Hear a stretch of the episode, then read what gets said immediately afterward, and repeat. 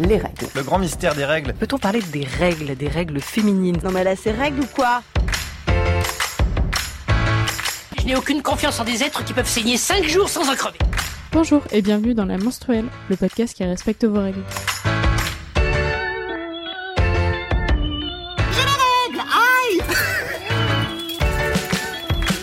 À l'occasion de la première du spectacle Tout sur le rouge, auquel Julie et moi avons assisté, j'ai eu la chance d'interviewer Caroline Sayuke, la metteuse en scène de la pièce, Aline Stinus, la comédienne, et Élise Thiebaud, l'autrice de la pièce, dont vous connaissez peut-être déjà le nom si vous avez écouté nos épisodes précédents. On a parlé de règles bien sûr, mais aussi, entre autres, de l'impact personnel de parler publiquement de ce sujet et de la difficulté à faire produire des spectacles sur des sujets tabous. Un grand merci à L3 ainsi qu'à Fanny Godbarge qui nous a aidé à coordonner cet entretien et à la très chouette boutique Louisette rue Véron à Paris qui nous a permis d'enregistrer dans des conditions parfaites. Les règles, boum Voilà, et là, oups, on a perdu 200 000 auditeurs. Alors, euh, du coup, et, euh, bonsoir, merci de, de prendre le temps de répondre à nos questions. Merci Euh, beaucoup à vous de nous accueillir. Merci. Euh, Élise Thiebaud, vous êtes euh, autrice et journaliste. Vous avez notamment écrit Ceci est mon sang et les règles, quelle aventure. Euh, Caroline Sayuke, vous êtes la metteuse en scène de Tout sur le rouge. Vous jouez aussi dans Speculum au Théâtre des Abbesses également. Euh, C'est une pièce sur l'histoire de la gynécologie et les violences obstétricales. Et euh, Aline Stinus, vous êtes comédienne, vous êtes euh, donc le- la comédienne de Tout sur le rouge et vous avez euh, notamment joué dans le guide pratique de l'apocalypse qui est aussi un texte écrit par Élise Thiebaud. Oui, tout à fait, et qui était mis en scène par Alex Lutz. D'accord, merci pour la précision. Euh, alors, pour, pour revenir sur Tout sur le rouge, c'est un, du coup, c'est un texte littéraire. Euh, Élise Thiebaud, on vous a, du coup, donc les deux autres textes que vous avez écrits sur les règles étaient euh, plus dans, dans le registre de l'essai. Euh, dans quelles euh, circonstances vous avez écrit ce texte et pour quelles raisons? Au départ, euh, Aline est venue me voir. On s'était perdu de vue après euh, l'expérience euh, commune qu'on avait eue avec Alex Lutz sur le guide pratique de l'Apocalypse. À l'issue de la sortie de Ceci est mon sang, elle m'a soumis l'idée de faire éventuellement un texte pédagogique pour aller dans les lycées, les, collèges, etc., pour parler de la thématique euh, des règles, de la puberté, etc. Donc c'est parti de ça. On a eu euh, une série euh, d'aventures, de mésaventures, d'allers-retours, euh, et puis moi j'avais d'autres projets en cours, et finalement on coinçait aussi parce que moi j'ai aucune compétence en matière théâtrale. Et, euh, et donc euh, Caroline euh, Sahuquet est arrivée dans le projet et donc avec sa vision, ses attentes, etc. Et donc le texte a été élaboré à ce moment-là à partir de, d'éléments que j'avais parfois écrits il y a longtemps, d'autres que j'ai écrits spécifiquement pour le spectacle, avec une visée qui est vite devenue plus, un peu plus large euh, que euh, d'aller faire des interventions euh, dans les collèges et les lycées. Euh, voilà. D'accord. Et du coup, euh, vous, euh, Aline et, Caroline, vous êtes. Alors moi j'avais un, une histoire en fait euh, autour de la représentation du corps féminin parce que j'avais déjà fait un premier spectacle euh, dans un registre euh, burlesque mais au sens clownesque du terme où j'interrogeais justement la, représentation du corps féminin. Et j'ai enfoncé le clou avec cette histoire de règles. Et donc les écrits d'Élise m'ont interpellée et, euh, et à ce moment-là, effectivement, j'ai proposé à, Caroline Sahuquet, que, que je connaissais depuis quelques années déjà, et on avait eu déjà des, des velléités de, de travailler ensemble. Et Caroline, de son côté, euh, avait développé un travail avec euh, ses comparses euh, euh, Flore euh, Grimaud et Delphine euh, Biard autour de la gynécologie. Et donc, je me suis dit que ça pouvait faire écho. Et donc, je lui ai proposé de nous rejoindre. Et ça a été. euh, et c'est à ce moment-là que l'aventure, effectivement, de Tout le Rouge a réellement pu euh, démarrer et, euh, devenir le, le- le spectacle que vous avez vu cette semaine. Et donc simplement pour compléter, effectivement, au moment où euh, Aline euh, m'a présenté Élise, euh, en plein dans, dans l'exploration de la conception de Speculum dont vous avez parlé juste avant, que j'ai donc conçu, coécrit, co-mis en scène et co-joué avec donc mes comparses Delphine Biard et Fleur Grimaud. On fait tout toutes les trois. La, la, continuité qu'il y a entre ces deux spectacles a rendu la proposition, même si mon emploi du temps au départ ne me le permettait pas, irrefusable et même magnifique et, confirmer un peu euh, ma passion en fait pour ce que j'étais en train de découvrir, c'est-à-dire une sorte de féminisme euh, engagé euh, par l'action théâtrale.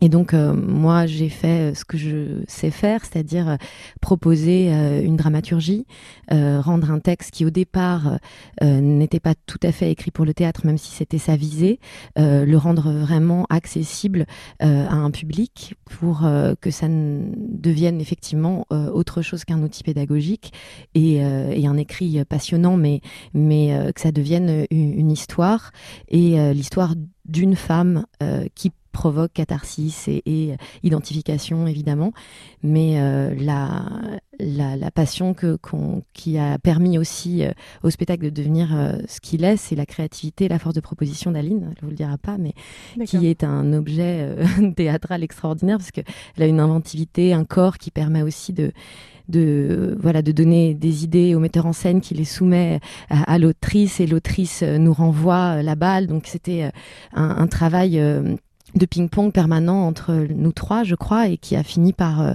par donner ce spectacle où chacun essaye de trouver sa place euh, de, par son endroit de, récit, en fait.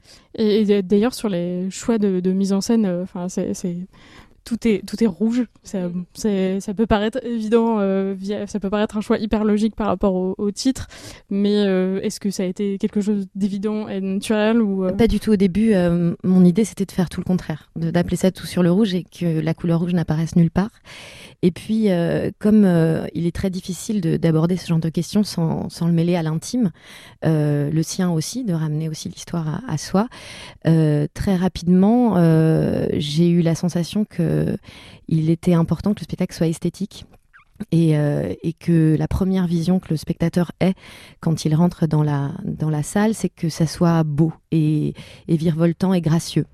Et il se trouve qu'il y a des années, je me suis mariée en rouge.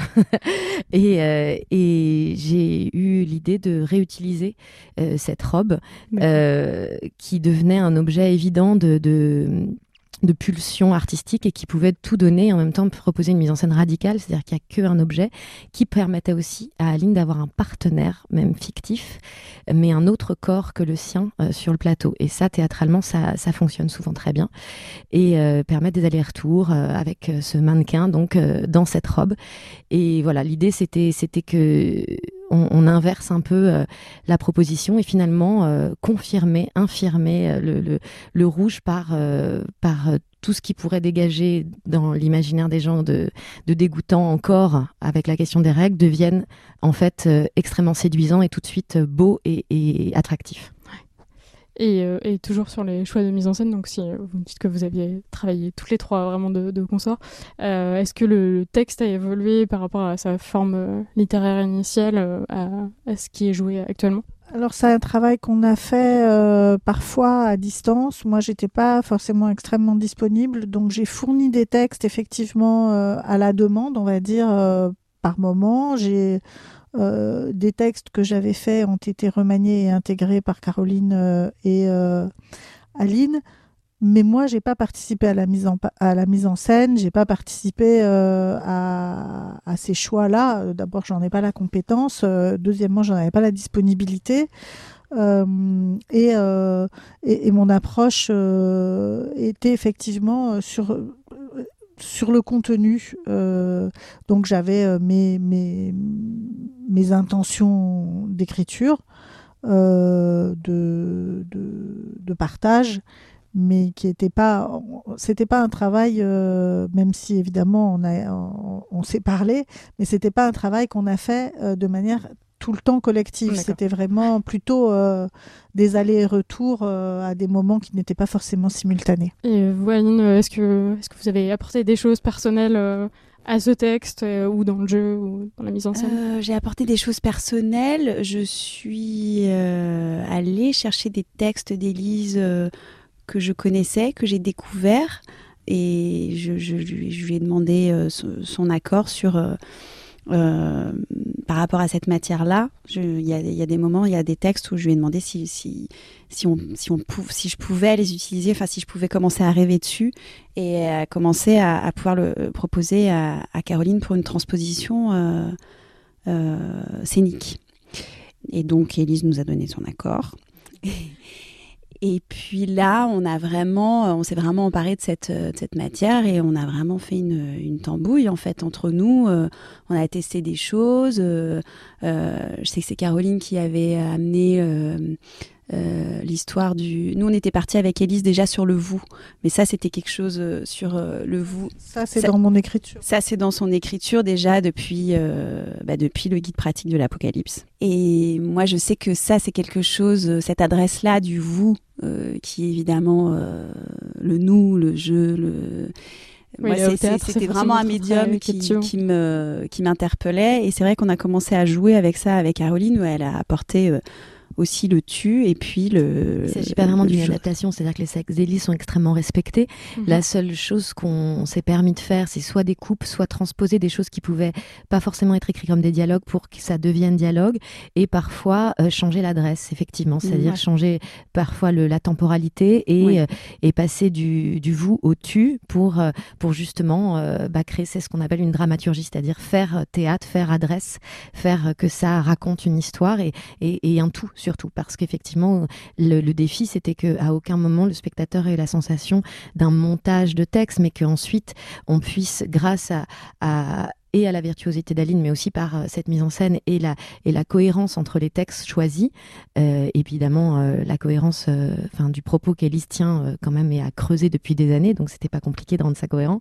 Mais de de le, de le faire euh, se, suivre dans une logique et une, et une montée dramaturgique, une montée d'énigmes qui, euh, qui permettait de suivre en fait un spectacle et une histoire. Ouais, je confirme que ça fonctionne très très bien parce qu'on est, on est saisi vraiment dès le début. Euh, il y, a tout ce, tout ce début de, de pièce qui fonctionne très bien avec toutes les expressions, toutes les manières qu'on a de, dire qu'on a ses règles. Déjà. Et, en plus, le fait de, que ce soit au milieu, de, au milieu du public, ça fonctionne très très bien. Et du coup, l'autre question que j'avais sur la, la, façon de, jouer euh, cette pièce-là en particulier, c'est que du coup, c'est un sujet qui est forcément très intime quand on est une femme. Euh, qu'est-ce que ça a de, particulier de, de, parler des règles et de parler du corps féminin euh, par rapport à, d'autres sujets au théâtre? Moi, c'est vraiment dans, le, dans une continuité. Quand je disais tout à l'heure, j'enfonce le clou. pour moi, c'est vraiment parler du corps de la femme, c'est euh, avant tout euh, la possibilité euh, de s'exprimer autour de toute la question de, du féminin et de, comment ça s'inscrit dans, dans une vie, dans un quotidien, dans, dans un imaginaire. Enfin, c'est vraiment, c'est partir de quelque chose de, de, concret, mais pour vraiment raconter une histoire sur, sur une, une, une femme, parmi évidemment toutes, toutes, euh, toutes celles qui, qui, peuvent exister, mais euh, pour moi, c'est vraiment aussi quelque chose, euh, enfin, comme on dit, le privé est politique, hein, donc voilà, c'est une manière. Là, il y, a forcément au moins un moment de la pièce où je pense n'importe qui peut se retrouver. Si c'est pas à tous, il y a forcément un moment où on s'y retrouve. C'était un dénominateur commun, parce que j'avais effectivement, on avait élaboré, enfin, on avait travaillé sous forme de laboratoire avec les filles de Simone qui, qui avait créé euh, ouais, deux spectacles. Le premier, c'était, c'était un peu compliqué d'être l'origine du monde et le dernier, les, les secrets d'un gainage efficace. Et euh, lors de ce laboratoire, on s'était aperçu que justement le, le bah, les règles, c'était un fil rouge en fait entre nous toutes. C'est le cas de Et mais chacune à notre manière. Enfin, je me souviens, il y avait des témoignages. Moi, je, enfin, moi, je sais qu'à titre personnel, en tant que petite fille, c'est quelque chose sur lequel je, je fantasmais en fait. Je, je, je- enfin, fantasmais. C'est-à-dire que je j'étais dans l'attente de ces règles. Ouais, ça avait Euh, quelque chose de mystique. tenté, euh, de les, provoquer d'une certaine manière. Et puis, euh, j'avais rencontré d'autres jeunes, jeunes femmes, enfin, là, le- lors de ce laboratoire, qui disaient euh, qu'elles, elles avaient attendu jusqu'à l'âge de 16 ans euh, pour les avoir, parce qu'elles, euh, en, dans une réaction euh, par rapport à leur mère, qui justement était très dans, dans- dans quelque chose d'une attente, alors, quand est-ce que tu vas avoir tes règles, etc. Et alors, justement, pression, elle- ouais. et donc, en fait, on s'est rendu compte qu'on avait toutes des histoires vraiment euh, par rapport à ça. Et effectivement, ce fil rouge qui nous accompagne euh, toute notre vie, parce qu'une fois qu'effectivement les règles sont terminées, euh, la vie continue et il n'y a plus de règles. donc, euh, voilà. Moi, simplement pour compléter d'un point de vue euh, artistique, euh, c'est un défi qui est grisant et très enthousiasmant parce que je transpose aussi ce qui s'est passé pour Speculum, un spectacle sur la gynécologie ou un spectacle sur les règles. La première chose que les gens nous disent, c'est mais ça va pas la tête, c'est absolument pas théâtral. Ça va personne voudra personne. jamais voir ça, ça va dégoûter tout le monde, ça n'aura pas de public. C'est même une scène de Speculum qui dit, sans vous parler de la difficulté de produire des spectacles comme ça, c'est-à-dire euh, les, les financiers, les programmateurs qui nous disent, bon là là, un spectacle sur la femme, parce qu'il dit ça, la femme. Euh, euh, euh, alors vraiment, euh, euh, on va faire ça euh, le 8 mars éventuellement, mais vraiment sinon il n'y a pas de public pour ça. Ouais, C'était c'était une de euh, mes questions, euh, voilà. parce qu'il y a de plus en enfin, heureusement de plus en plus de spectacles, mais je voulais savoir si c'était vraiment plus facile maintenant ou pas tant que ça. Pas tant que ça, non. Pas non, c'est pas facile et c'est même pas facile pour des livres non plus. Hein. Oui. C'est pas facile. Voilà, tant que c'est un article sur internet euh, sans euh, publicité, ça va. Euh, sinon, euh, ça reste un sujet euh, qui est difficile, qui est jugé euh, dégoûtant ou euh, déplacé, euh, ou euh, qui donne lieu d'ailleurs aussi par ailleurs euh, dans, dans, le débat féministe à beaucoup de questions euh, parfaitement légitimes sur euh, qu'est-ce que c'est le féminin, puisque c'est euh, ce qui est supposé euh, survenir. hein. On voit bien la femme, les femmes, enfin, etc. Bon, moi, à titre personnel, je pense que la femme n'existe pas, mais on est toujours renvoyé à ça. Euh, les, moi, on m'a m'a dit, je ne sais combien de fois, vous avez écrit quelque chose sur la femme, et peut alors est-ce que vous donnez une bonne image de la femme? Enfin, c'est ce genre de choses. C'est ça Oui, Enfin, c'est là qu'on en le est. pluriel déjà des c'est là qu'on en est euh, dans, dans, dans le débat.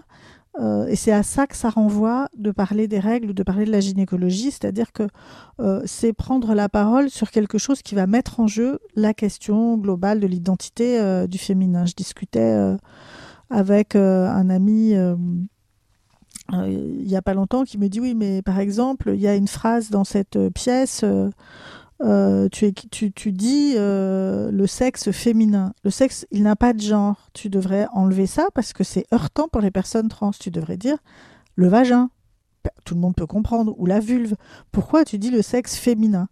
Euh, moi, je lui dis bah, parce que ça, c'est le, ça, c'est le, c'est le, c'est la donnée sociale. On, déclare euh, sur la carte d'identité ou sur l'acte de naissance le sexe féminin. Alors, et c'est une grande question. Est-ce qu'on est dans le déni de cette réalité sociale? Parce que ensuite, dans le spectacle ou dans les textes que j'ai écrits, euh, que ce soit Ceci est mon sang ou que ce soit euh, Les règles quelle aventure, je m'attache à apporter de la complexité, voire du doute, voire à, à mettre en cause ce terme-là, mais je pars de ce terme-là. Et euh, je me suis beaucoup posé de questions. Je me dis, est-ce qu'il faut l'enlever, cette question-là? Par exemple, ça fait partie des choses où je me disais, tiens, euh, ce soir, euh, je vais dire, il faut l'enlever parce que au fond, ce, ce qu'il me disait euh, avait un écho. D'abord parce qu'il me dit, bah, ça heurte. Donc, si ça heurte, il faut que tu t'interroges. C'est qu'il y a une dimension qui n'est pas euh, suffisamment inclusive dans cette approche. Et euh, moi, je me suis rendu compte en, en voyant, euh, en, en écrivant ce texte, en rencontrant des gens autour de mes précédents livres, en voyant la, la pièce, à quel point, euh, même si on le souhaite pas, on est vite euh, pris au piège euh, de toutes ces représentations. Tu parlais de fantasmes tout à l'heure, Aline, mais de ces représentations, et que les, les les, les faire évoluer ou les changer, euh, c'est un des grands enjeux de ces spectacles-là.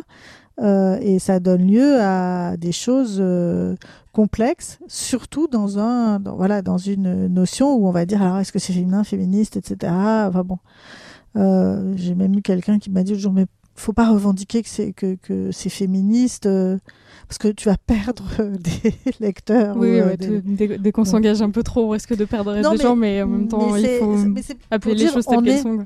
On peut appeler, alors oui, mais voilà, comment oui, sont-elles les que choses? ouais. Parce que euh, appeler les choses comme elles sont, c'est pas si simple. Comment sont les choses? Oui. Nommer les choses, Moi, c'est une question sur laquelle je, je, Performatif. je réfléchis encore. C'est performatif. Je, et et, euh, et c'est pas du tout. euh, ça peut être drôle, mais euh, d'où on part euh, voilà, vous, vous avez un podcast qui s'appelle La Menstruelle. Euh, Nous, on est dans ce sujet-là, euh, que ce soit sur les réseaux sociaux, etc. On a l'impression euh, que euh, tout ça est relativement clair. Moi, j'ai des personnes qui m'ont dit, qui m'ont dit, mais il y a plein d'ellipses. En fait, toi, tu as écrit deux bouquins, donc tu Oui, penses que c'est clair pour tout le on est monde. dans mais- des bulles où Et on est dans des Mm. bulles.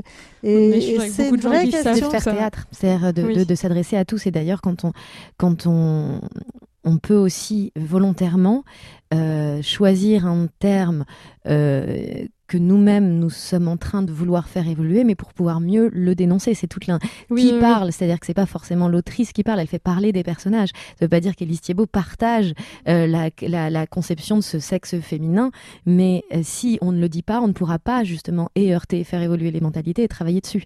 Donc, et, et le personnage parle, et le personnage, elle est dans cette, à ce moment-là, encore dans cette découverte, parfois euh, non éclairée, et, et c'est à le spectacle aussi qui lui permet de devenir une femme plus éclairée, plus complexe, et à la fin, euh, sa parole n'est pas la même que celle du début. Et c'est aussi ça, euh, accepter euh, la difficulté de, de passer au langage théâtral. C'est aussi re- se prendre ces mots et accepter de les donner. Ça, je veux bien croire que c'est pas toujours simple.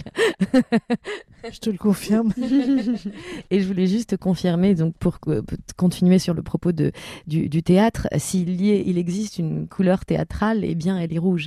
Et donc c'est politique et volontaire d'amener ce rouge au théâtre et de finalement, pour parler du soin de mise en scène, d'amener ce, ce rouge euh, volontaire pour aller quasiment dans la caricature théâtrale pour prouver euh, ce qui pour moi est une évidence, c'est que ça s'invite parfaitement euh, dans un contexte théâtral et que non seulement c'est jouissif, mais euh, l'histoire de Spéculum et j'espère l'histoire de Tout sur le Rouge qui est déjà en train d'arriver confirme que non seulement les programmateurs qui nous ont euh, pas encouragés au début retournent leur veste maintenant et, et, et, surtout que le public est là au rendez-vous et que et qu'on a une, une, un besoin de ça aujourd'hui et d'un point de vue personnel en fait, euh, ces spectacles m'ont changé. J'ai plus du tout envie de faire autre chose que ça. C'est-à-dire que c'est ça qui est important de dire aujourd'hui. En tout cas, c'est mon endroit de- d'expression. Et en parlant du public, euh, d'ailleurs, c'est quand même majoritairement des femmes, a priori. Est-ce que vous trouvez ça euh, normal, grave, pas grave? Ça, on nous a fait beaucoup la réflexion hein, sur Speculum. C'est les femmes qui vont au théâtre, de toute façon. D'accord, ok. Quel que soit le C'est les femmes spectacle. qui lisent des livres. Voilà. Voilà, c'est ça. Donc, c'est un peu plus visible sur des spectacles comme les nôtres, c'est sûr. Ouais, mais ça change Euh, pas il tant que ça. existe vraiment euh, quelques hommes dans la salle. Ils sont rares, mais ils sont là. Et quand ils sont là, ils ont envie d'emmener leur père, leur frère, leur fils. euh, et ça commence à se développer. C'est plus long. C'est sûr que ça, ah, surtout sur un type comme Speculum, euh, je vous dis pas, euh, ils ont l'impression que c'est un repoussoir euh, total. Et, et quand ils arrivent à être traînés par leur femme, comme à n'importe quelle autre pièce, euh, je, je, je connais pas les statistiques exactes, mais je crois que dans les salles de spectacle en général, il y a, il y a moins de 30% d'hommes. hein. donc, euh, euh, c'est à peu près les chiffres qu'on m'avait donnés. Ils ont peut-être évolué, mais, mais là, effectivement, on est plus à 10-15% dans la salle. Mais ça est forcément euh, plus spectaculaire. Mais on met le doigt dessus. On a la sens, c'est le, le cas de le dire, que c'est plus visible dans des spectacles nôtres, hein, alors qu'en fait, c'est- la même chose. J'ai vu que vous organisiez, Caroline, un festival féministe l'année prochaine. Oh là là, vous êtes bien très très bien informée Ah oui. parce que c'est complètement euh, inédit. Alors, je ne organise absolument pas toute seule. hein. On est un collectif qui s'appelle Les Collectives et on serait en partenariat avec le théâtre Le Pic qui nous accueillerait et qui va co-construire ce, ce festival avec nous, qui n'a pas encore de nom définitif. Ça serait tardé, ça sera décidé dans la semaine. Euh, et effectivement, euh, c'est part de l'impulsion de ces deux spectacles vus par le théâtre Le Pic qui a eu envie euh, de soutenir cette démarche et qui a eu une vraie sensation de révélation euh, sur euh, l'utilité euh, publique et, et, et, pu- et publique dans les deux sens du terme euh, de, de, de faire euh, venir des spectacles et d'ouvrir euh, la parole aux femmes, mais évidemment que c'est un spectacle, un festival qui sera très inclusif, très familial, pour un, non pas un féminisme pour tous de manière, disons, économique. Hein. c'est surtout parce que ça n'a d'intérêt que si on peut penser l'avenir ensemble. Donc c'est L'idée, c'est de, créer des nouvelles perspectives demain, avec, en pensant le, théâtre et utiliser la culture pour réfléchir ensemble. Donc, il y aura quatre journées avec quatre thèmes, et la programmation répondra à, la question posée le matin. Euh, j'avais une question plus largement sur, euh, sur votre rapport aux règles. Est-ce que, est que faire ce spectacle, ça a changé quelque chose dans votre rapport personnel aux règles ou par rapport à comment les gens interagissent avec vous sur ce sujet? Euh, Oui, ben moi je crois que ça a changé fondamentalement. Je ne peux témoigner que de mon expérience, mais il se trouve qu'il m'est arrivé euh, quelque chose d'assez incroyable. C'est que j'ai commencé ce spectacle, euh, j'avais mes règles, et je le poursuis, euh, je ne les aurai plus, parce que j'ai subi une opération où on a dû m'ôter l'utérus et les trompes. Et de ce fait, maintenant, je continue d'avoir des cycles, donc je ne suis pas ménopausée mais je n'ai plus de, règles. Voilà. Donc euh, c'est une manière de célébrer. Euh, enfin, ce spectacle pour moi c'est aussi euh, une manière de, célébrer justement cette, cet utérus qui, en ce qui me concerne, a bien fonctionné. Hein. et voilà, il est là avec avec moi. c'est une manière de lui, de le célébrer, de lui dire aussi au revoir. Et euh, voilà, mais donc, euh, ça c'est mon témoignage personnel. Hein, c'est ce qui m'est, c'est mon, spectaculaire. C'est hein, ce qui m'est arrivé. spectacle. Si, si c'est pas trop indiscret, euh, du coup, donc hormonalement, vous avez toujours des cycles. Oui, absolument. en fait, la chirurgienne a bien veillé. D'ailleurs, qui il va bien le spectacle. Enfin, la clinique dans laquelle j'ai été opérée, ils ont tous été au courant et au fait de ce que de ce que je vivais, et ils ont tous été là en disant, on sera là à la première. Et donc effectivement, euh, la chirurgienne a bien, parce que je vais, j'ai 43 ans, je vais bientôt avoir 44 ans, donc j'ai plus de désir de maternité. Donc déjà ça, ça a été un, quelque chose que j'ai pu vraiment, euh, enfin c'est pas des questions qui se sont posées au moment du choix de cette, cette opération, enfin pas du choix, ça a été imposé euh, par principe de précaution, puisqu'en fait j'ai eu un papillomavirus qui a développé des lésions précancéreuses. Et donc, pour prendre aucun risque, effectivement, les médecins ont, ont suggéré euh, d'ôter l'utérus et les trompes. Effectivement, c'est vrai que j'ai eu du mal à, m'imaginer ce que ça pouvait, enfin comment les, du coup les ovaires allaient être euh, comme ça dans le vide en fait. Mais oui, je continue d'avoir des cycles hormonaux, donc euh, bah, avec tout ce que ça implique. Mais je n'ai plus de règles. Voilà, et j'aurai une ménopause un jour naturellement, avec toutes les caractéristiques qui vont qui dépendent des personnes. Oui, ça dépend des personnes. Mais voilà. Oui. Et du coup, vous. Euh, Alors, bon, moi, euh, j'ai écrit Ceci est mon sang, euh, puis Les règles, quelle aventure, puis ces textes qui ne portent pas que sur les règles d'ailleurs. J'étais déjà ménopausée. Donc, dire que ça a changé mon rapport aux règles, oui, parce que. Mais c'est un rapport qui a été changé a posteriori. Le fait de me pencher sur cette question ce sujet tellement tabou, ça m'a euh, amené à reconsidérer ma vie euh, sur 40 euh, ans, et pas seulement la mienne, mais enfin un rapport au monde. parce que moi, de, ma génération, j'ai 57 ans, le, les règles, je les ai vécues comme la majeure partie des personnes de ma génération, pas en amitié. Voilà. D'autant que j'étais porteuse d'endométriose, d'autant que euh, j'avais, euh, j'ai eu des difficultés pour avoir un enfant. J'ai également eu euh, le papillomavirus. Enfin, voilà. Donc que et les questions de gynécologie qui sont aussi abordées dans Speculum et de la violence, de la maltraitance gynécologique, j'en ai fait l'expérience à un moment où clairement je pensais que c'était comme ça. J'avais, je l'avais, j'avais déjà écrit pas mal de textes là-dessus. Euh, dont un euh, qui se retrouve euh, dans le spectacle. Mais la prise de conscience qui est en train d'arriver depuis 2-3 ans sur ces questions-là, bon, c'était absolument pas présent pour moi au moment euh, où j'ai où j'ai été confrontée à ça, mais pas du tout.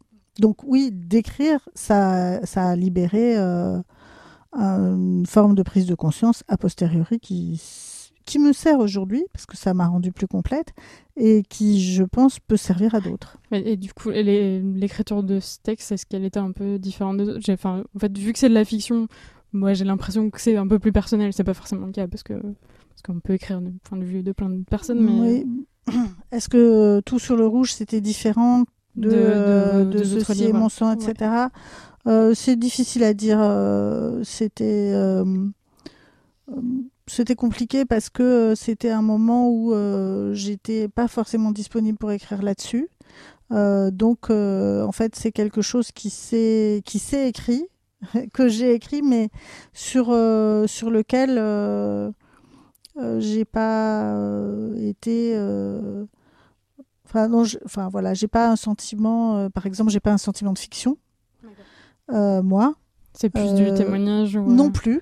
D'accord. Euh, c'est parce que la fiction on va inventer euh, voilà une histoire des personnages etc c'est pas exactement ça non plus. On va dire que c'est plus dans le registre du récit ou de la de, je sais pas L'autofiction, non, ça, ça te. Non. ouais c'est de l'autoscience-fiction Non, alors. Moi, pour répondre à votre question, euh, ça, c'est quasiment radical. C'est-à-dire qu'il y a un avant et un après euh, ces deux spectacles, parce que pour moi, ils vont, ils sont dans la continuité de mon, travail.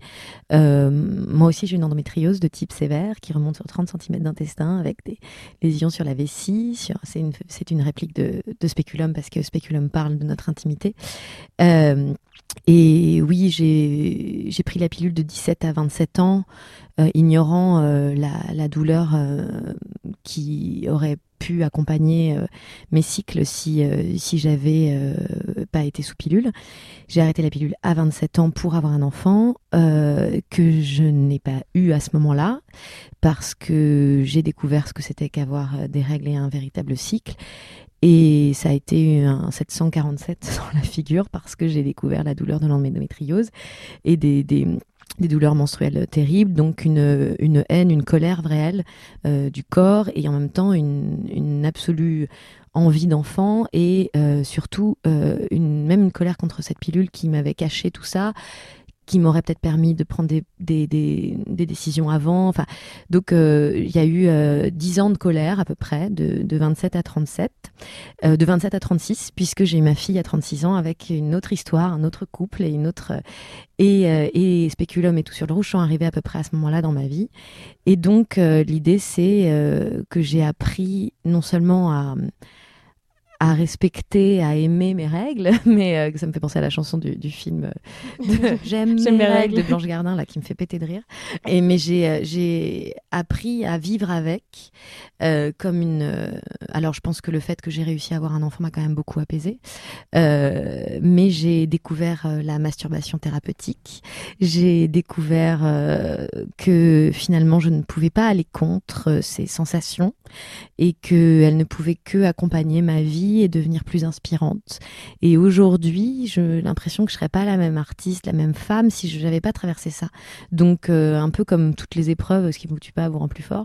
Euh, j'ai la sensation que j'ai plus de trucs à dire, que c'est plus, euh, voilà. Après, ça me rend pas plus intéressante, c'est pas la question, mais en tout cas, moi, par contre, je, je vais plonger à l'intérieur de moi de manière philosophique et, et parfois ésotérique, hein, carrément pendant pendant mes, règles, tellement, enfin, la douleur euh, des deux jours qui précèdent est encore est encore violente, beaucoup moins depuis la, depuis mon accouchement mais beaucoup plus gérable.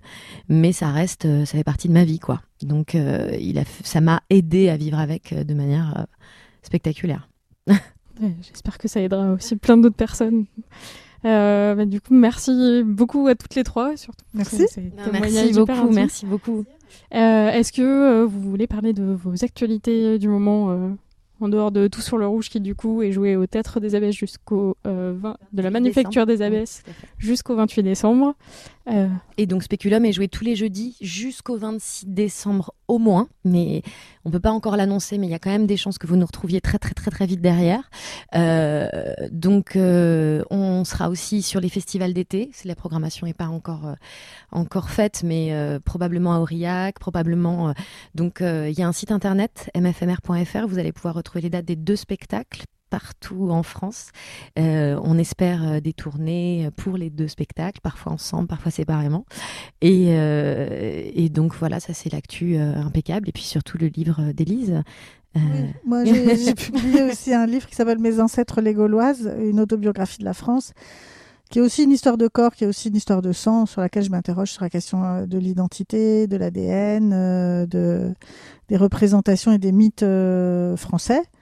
Euh, et puis j'ai aussi euh, fait un autre livre, euh, c'est très rouge aussi, c'est Les fantômes de l'international, illustré par Edmond Baudouin, et qui raconte l'histoire méconnue de cette chanson révolutionnaire traduite en 122 langues, qui s'appelle les et qui s'appelle l'international. Et voilà, je raconte l'histoire sous la forme un peu d'un feuilleton du 19e siècle qui m'amène à m'intéresser à cette chanson. Voilà. Et tout sur le rouge, le livret de la pièce aux éditions des femmes. Oui, ah oui, alors et aussi, bon, voilà. On, on mettra euh, tous- tous les liens pour retrouver Et tout on ça. a des pages, euh, voilà, page Facebook, spectacle, Instagram, tout sur le tout rouge, Instagram. euh, sur nos On a réseaux aussi et comme ça tout le monde pourra tout retrouver et venir vous voir le plus vite possible. Avant Avec de grand quitter, je voudrais plaisir. juste remercier euh, la boutique Louisette qui nous accueille euh, ce soir. pour enregistrer dans un- des conditions voilà. parfaites, euh, calme, dans une très C'est chouette une boutique. boutique magnifique, euh, éco-responsable et féministe, donc ça a beaucoup de sens d'être là. Donc j'invite toutes les auditrices à s'intéresser à ce qui se passe ici, avant, après et pendant les fêtes. Mais euh, voilà, c'est c'est une boutique qui est ouverte toute l'année et Oui, qui a tout ce qu'il faut pour, euh, pour Noël. Et, Et c'est dans la rue du théâtre de la Voilà. manufacture des Donc on abbesses. peut faire un deux en un, 27, 29 rue Véron, puis au 7 rue Véron, juste après. Voilà. Parfait, merci, Merci à, vous. toutes. Merci beaucoup. Les règles, excuse-moi, ça concerne tout le monde.